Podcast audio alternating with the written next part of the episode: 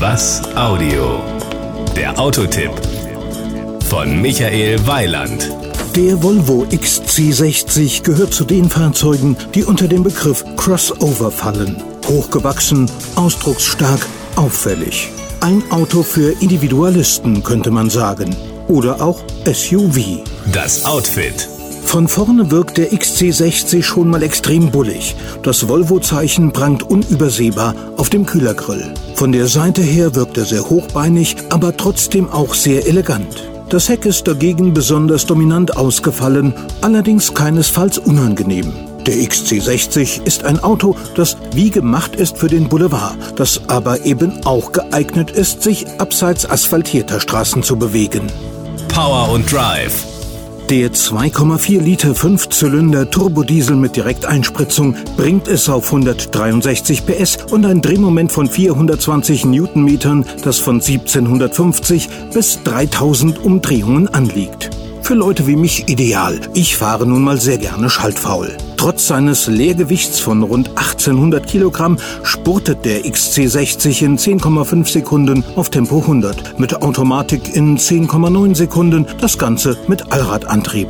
Die Verbrauchswerte sind natürlich auch abhängig vom Antriebssystem. Mit Schaltgetriebe konsumiert der XC60 6,9 Liter auf 100 Kilometer im Euromix.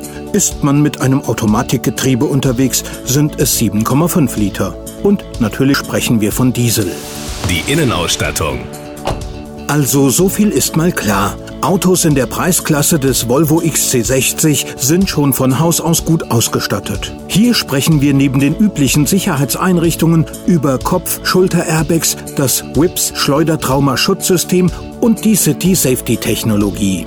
Das ist eine Sicherheitstechnologie, die einen Auffahrunfall bei einer Geschwindigkeit von bis zu 30 km/h auf das vorausfahrende Auto vermeiden oder dessen Folgen zumindest erheblich mindern kann. Die Kosten. Mit 35.870 Euro ist der 2,4 DXWD in seiner Grundausstattung der zweitgünstigste XC60, wenn ich mich nicht verguckt habe. Das Gesamtbild.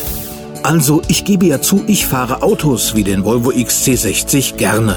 Das scheinen viele Frauen auch zu tun. Oder ich bilde es mir nur ein. Das war ein Beitrag von Michael Weiland. Mehr zu diesem und anderen Themen gibt's auf was-audio.de.